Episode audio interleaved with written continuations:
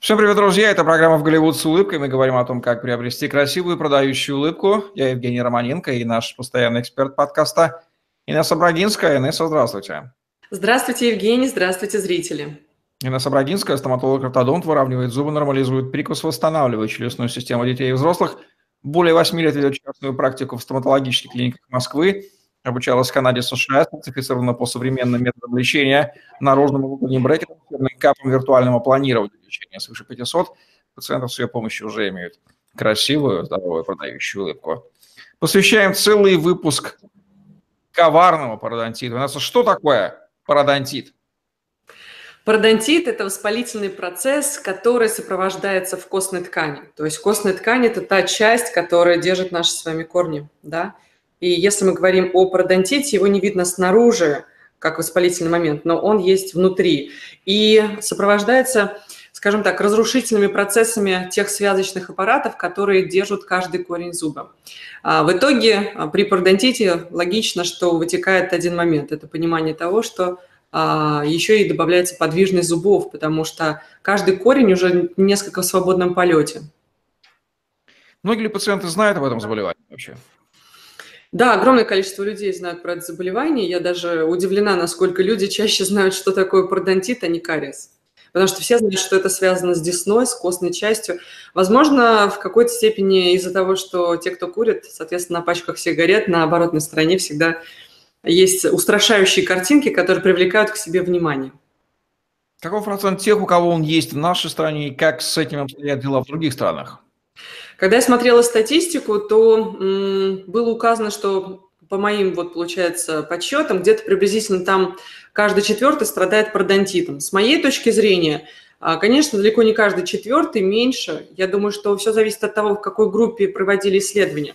Потому что возраст а, напрямую влияет на именно степень развития и возникновения этого процесса.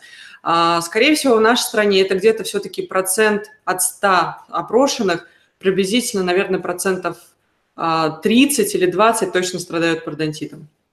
Какие формы или стадии пародонтита известны? Существует легкая степень, средняя и тяжелая, как, в принципе, и во всем. Все, что является заболеванием, тем более воспалительного характера, имеет в основном три стадии развития, ну, иногда четыре. А пародонтит, по большому счету, не нужно каждому человеку воспринимать как что-то очень страшное, конечно, если это не запущенная форма, потому что скажем так, о пародонтите должен сказать стоматолог. Сам человек его вряд ли увидит, он его может почувствовать только спустя какое-то количество лет, когда процесс уже более запущенный и а, сильно, скажем так, осложнен именно уже ощущениями подвижности зубов. Но зачастую у таких пациентов огромное количество камней, поэтому они не чувствуют, что зубы подвижны, потому что как бы, как бы эти камни, они держат корни зубов вокруг себя и не дают им шататься и быть такими вот скажем так, болтающимися, как клавиши пианино. А при пародонтите, по существу, конечно, легкая стадия – это когда подвижность буквально в одной-двух сторонах, то есть вперед-назад, например. Этого, не, как правило, не чувствует пациент. Я всегда осматриваю пациентов, и если я вижу убыль кости, то есть уход десны, оголение корней, то проверяю на подвижность просто пальцами в перчатках. А вперед-назад, вправо-влево. Вот именно а, вторая стадия подвижности, она связана с тем, что уже происходит больше люфт в передне-заднем направлении и добавляется именно еще какая-либо из сторон а, справа-слева в подвижности, незначительно. Третья стадия сопровождается уже подвижностью значительной во всех плоскостях, скажем так. Ну а четвертая – это уже, в принципе, зубы под удаление. Поэтому, по большому счету, при пародонтите самое страшное – это то, что мы теряем зубы а, при уже серьезно выраженных проблемах. При каких заболеваниях внутренних органов он может активно буйствовать в полости рта? Чаще всего при хронических, при сложных заболеваниях это сахарный диабет, а, это заболевание крови, это сердечно-сосудистые проблемы и очень часто это аутоиммунные заболевания. А, пациенты с сахарным диабетом, с другими вот сложными заболеваниями, они всегда знают о своем пародонтите, потому что а, как правило, им смежные специалисты, не стоматологи, у которых они наблюдаются с, основным своим, с основной своей болезнью, всегда говорят, вы знаете, вам нужно к стоматологу, потому что очень часто эта проблема взаимосвязана с заболеваниями зубочелюстной системы, такими как, и продолжают. И такой пациент всегда наблюдается. А, потому что при пародонтите есть еще очень неприятный запах из полости рта, который отмечают пациенты. И, в принципе, он является основным фактором, который, конечно же, заставляет их идти к стоматологу. Я уже молчу о том, что при выраженном пародонтите кровоточивость десен неприятная, которая даже очень часто бывает при моменте откусывания яблока или корочки хлеба. Она, конечно, доставляет не только, скажем так, визуально неприятный момент, но еще и, конечно, способствует чему? Это неприятному ощущению от подвижного зуба при надавливании на него об еду, скажем так. Вредные привычки сказываются ли на усугублении ситуации с десной? И как следует питаться при этом? Да, конечно, вредные привычки – это то, что прежде всего мы говорим а, пациенту для ограничения. То есть а, лучше всего избегать вредных привычек и а, бросить их, потому что при пародонтите Самый злостный вредитель – это как раз-таки никотин, то есть а, курение является самым агрессивным раздражающим фактором для таких пациентов. Дальше следует алкоголь в постоянном количестве, то есть это все-таки люди, которые постоянно пьют, они а, зависимые, алкоголезависимые, и пациенты, у которых есть э, вредная привычка, например, постоянно что-то жесткое грызть. А, к сожалению, этого нельзя будет делать, потому что жесткие продукты нужно ограничивать, а, иначе они вызывают еще больше разрушения именно связочного аппарата вокруг каждого корня зуба. И таким образом провоцируют увеличение этой а, подвижности и, как правило, получается усложнение ситуации с пародонтитом. Я уже молчу про таких пациентов, у которых есть очень вредная привычка – это не ходить к стоматологу. Потому что профессиональную чистку зубов таким пациентам нужно делать каждые 3-4 месяца. И это не преувеличение, о котором я говорю – а, представим себе ситуацию. При пародонтите идет воспалительный процесс десен. А, соответственно, чистка зубов чаще всего бывает, скажем так, неполноценной. То есть та часть налета, которая попадает в воспаленную десну, она не дает ее прочистить в обычных условиях человеку. Он этот налет даже не видит. Поэтому, к сожалению, только постоянное хождение на профессиональную чистку зубов, на профессиональную гигиену даст возможность стабилизировать этот процесс и вовремя вычищать остатки налета, чтобы не превратить их в камни, которые будут дополнительно разрушать костную ткань. Какая профилактика сохранит парадон здоровым? Опять-таки, а, то, о чем я сейчас говорила, это регулярные, а, регулярные осмотры у стоматолога каждые 3-4 месяца, а, постоянное проведение профессиональной чистки зубов, контроль над ситуацией с внутренними проблемами и внутренними болезнями, устранение вредных привычек, таких как э, курение, алкоголь, употребление горячей, острой и жесткой пищи. Ну и если мы говорим о правилах гигиены собственной в домашних условиях, то, конечно же, таким пациентам нужно чаще чистить зубы. Раз. Нужно ложиться спать обязательно, почистив зубы. Два. А, нужно пользоваться специальным устройством, которое называется регатор, являющийся массажером для десны и дающим приток кислорода к тканям и, скажем так, циркуляции, микроциркуляции а, в, скажем так, сосудистой системе пародонта. А, это массажер для десен, который дополнительно, скажем так, вычищает остатки пищи. Ну и если мы говорим о, например, ситуации местного характера, допустим, в полости рта старые коронки, какие-то пломбы, там, виниры – еще что-то, то это все нужно менять на свежее, потому что это дополнительный источник инфекции местного характера, который все время, скажем так, э, собирает налет под себя и вызывает, э, скажем так, инфицирование в полости рта в целом. Как старые коронки провоцируют воспаление весны?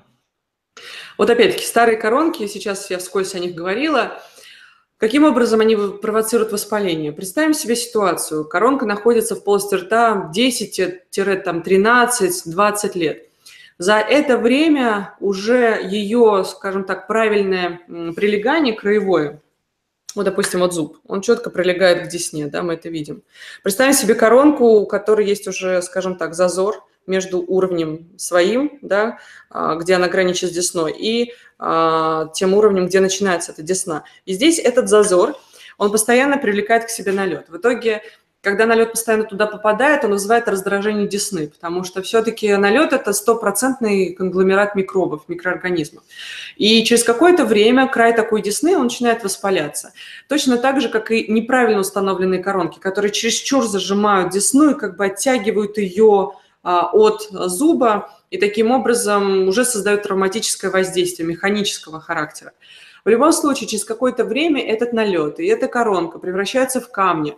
Они вызывают разрушение корневой части зуба, потому что десна поднимается выше, там происходит воспалительный момент, забивается налет. Этот налет начинает раздражать корень зуба, вызывает этот кариес корня зуба, либо циркулярного характера, то есть по кругу, либо вот какой-то точечный, не суть. Но одно следует за другим. Через какое-то время такой пациент приходит уже, скажем так, с сгнившей части, частью зуба самого. Разрушенные пломбы, с какой давности и в каком состоянии они способны на агрессивную реакцию пародонта? По сути, если пломба поставлена неправильно, то она может сразу же начинать раздражать десну. Допустим, я часто вижу вот при неправильной постановке пломб такую картину. Пломба висит у десны, мы говорим о пломбах, которые, например, ставятся между контактами зубов, между контактами двух зубов. Восстанавливается, например, дальняя стенка зуба. Такая пломба видна даже вот здесь. Она, получается, спаивает вот эти два зуба, а, не создает нормальное пространство для того, чтобы человек мог прочищать здесь зубной нитью или же щеткой. Сюда все время забивается, например, пища. Плюс механически такая пломба, она, получается, оставляет пролежень на десне. Ну и вот все эти факторы, они вызывают один момент, это воспаление десны, убыль ее и так далее. Это, это уже будет, получается, пародонтит местного характера а, в области одного-двух зубов. Если мы, же, мы говорим о старых пломбах, э, которым больше там, 5-7 лет, то такие пломбы, конечно, если они тем более, знаете, ставится по старому типу, это материал достаточно такой химического отверждения, он плотный, он там пористый, он такой трухлявый, то он быстрее дает усадку. И вот эта вот усадочность, она очень часто вызывает момент а, неправильного прилегания к десне. В любом случае, я советую каждому пациенту как раз-таки каждые полгода, год ходить на профосмотры, чтобы выявлять все эти факторы, потому что сегодня пломба, которая вас спасла когда-то, может превратиться в некоторое зло, которое будет разрушать вашу костную ткань. От каких видов прикуса страдает десна? По сути, я бы сказала, что десна очень часто страдает от всех видов прикуса, так или иначе. В сторону ли воспалительного процесса пародонтита, или наоборот деструктивного, то есть разрушительного процесса без воспаления типа пародонтоза, но м, прикус неправильный, и, а, скажем так, плохое состояние десен или же нездоровое состояние десен, или же проблемы, которые возникают с деснами, это всегда взаимосвязанные процессы. Одно без другого не существует. Либо если существует, то на небольшой какой-то промежуток времени, несколько лет, но потом в любом случае присоединяется проблема с пародонтом всегда при неправильном прикусе. Потому что мы говорили уже на эту тему, что при неправильном прикусе происходит перегрузка зубов. При неправильном прикусе происходит перегрузка сперва зубов, а потом присоединяется перегрузка костной ткани, которая реагирует следующим образом. Либо кость разрушается и присоединяется подвижность зубов вместе с воспалением, либо она просто разрушается и происходит такой процесс, как пародонтоз без, без подвижности зубов. При пародонтозе просто оголяются корни зубов. А, но в любом случае и тот, и другой процесс являются патологическим, то есть нездоровым. Как лечат подвижность зубов? Подвижность зубов, по сути, сложно лечить, скажем так. Если это на начальной стадии, то, конечно, нужно устранить просто фактор, который вызвал эту начальную подвижность. Если же, а, значит, если мы говорим о факторе, который вызвал начальную подвижность, то, конечно, например, если это неправильный прикус, давайте устранять неправильный прикус. Если это неправильное смыкание а, в области конкретных групп зубов или конкретных двух зубов, значит, мы устраняем неправильное смыкание в этой зоне. То есть это локальное решение задачи. Если это генерализованный, скажем так, пародонтит, то есть генерализованный касается, например, верхней челюсти или нижней челюсти, или и верхней, и нижней челюсти, и сопровождается воспалением и подвижностью зубов, это, конечно, беда, потому что процесс получается такой достаточно тяжелый и обширный. А, в этом случае обязательно нужно собрать все данные от пациента, узнать, когда это приблизительно началось, выявить все факторы, которые в полости рта могли способствовать этому процессу, выявить наследственные причины. Зачастую наследственные факторы являются важным моментом, который также провоцирует, скажем так, раннее возникновение пародонтита и быть постоянным, специ... постоянным пациентом у специалистов. А, прежде всего, нужен такой доктор, как пародонтолог, потому что именно он занимается лечением а, заболеваний десен. А уже пародонтолог решит а, на основании грамотного подхода, нужен ли ему какой-то еще сопутствующий специалист, ортопед или ортодонт. Либо, может быть, ему нужен специалист по слизистым заболеваниям, либо ему нужен а, какой-то просто лазерный корректор десны, либо ему нужно просто назначить какую-то, а, скажем так, витаминотерапию для пациента, или хождение на прием, он будет делать там всякие примочки, а, лазером снимать это воспаление, делать всякие, там, не знаю, орошения, ополаскивания, ну и прочее, прочее. То есть это занимается пародонтолог. А, поэтому здесь самолечением точно не нужно довольствоваться, ничего нельзя предпринимать без специалиста. Что делать с воспалением десны при пародонтите? При пародонтите с воспалением десны прежде всего нужно делать следующее. Это профессиональную чистку зубов. Мы должны обязательно устранить э, прежде всего микробы, камни и различные отложения, которые являются фактором раздражающим для десны. То есть прежде всего нужно провести профессиональную гигиену полости рта. Дальше, через этак недельку, может быть две, пациент снова приходит на прием к тому же, допустим, пародонтологу, и специалист – уже на, скажем так, на основе прочищенных десен и прочищенных зубов видит картину более легкую. И тогда она более объективная. Обязательно он делает рентгеновское исследование, может быть, какие-то свои пробы берет, э, вот, скажем так, в этих кармашках, и определяет уровень глубины пародонтального кармана, то есть, который вызывает эту подвижность, то есть там, где связки разрушены. Определяет степень этого пародонтита объективно, потому что во время наличия налета или камней определить, э, на каком уровне пародонтит, сложно.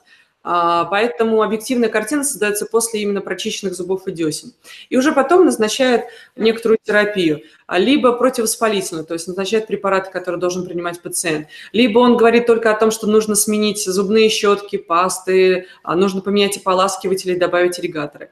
И это, скажем так, консервативное лечение. Если уже требуется хирургическое вмешательство, то тогда это уже другая картина, и ее индивидуально будет, будут подбирать под пациента.